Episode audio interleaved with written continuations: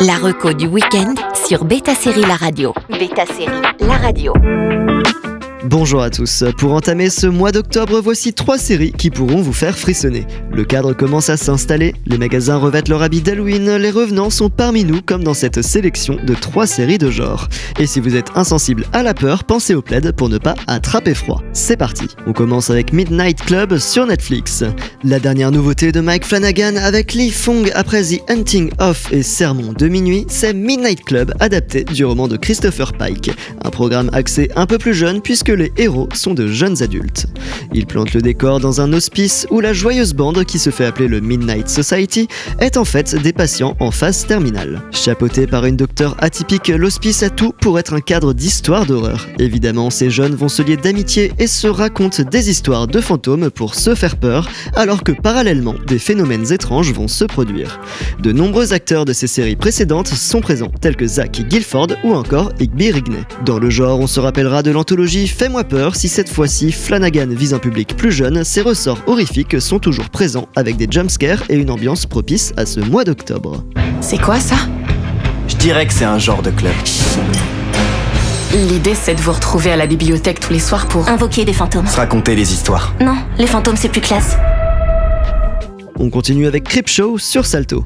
La saison 1 de Creepshow est disponible sur Salto et la saison 2 et 3 arriveront en fin de mois. Mais justement, c'est le moment de découvrir cette série qui est une sorte de suite du film écrit par Stephen King et réalisé par George Romero de 1982 du même nom.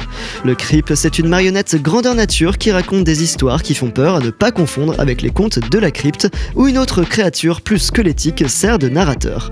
Cette fois-ci, Greg Nicotero qui a travaillé sur The Walking Dead reprend la barre. De nombreux épisodes s'inspirent d'une nouvelle horrifique plus ou moins connue et d'autres sont des histoires originales pour la série. Comme ils sont décorrélés, chaque personnage n'apparaît qu'une fois. Côté acteur, on va avoir quelques noms qui font leur apparition comme Giancarlo Esposito ou encore Tricia Helfer. En plus du malaise ambiant et de l'aspect parfois glauque, il y a de véritables moments effrayants déconseillés aux âmes sensibles. You know it's okay to be scared, right? You gonna tell me what this is all about? Yes. Yes, absolutely.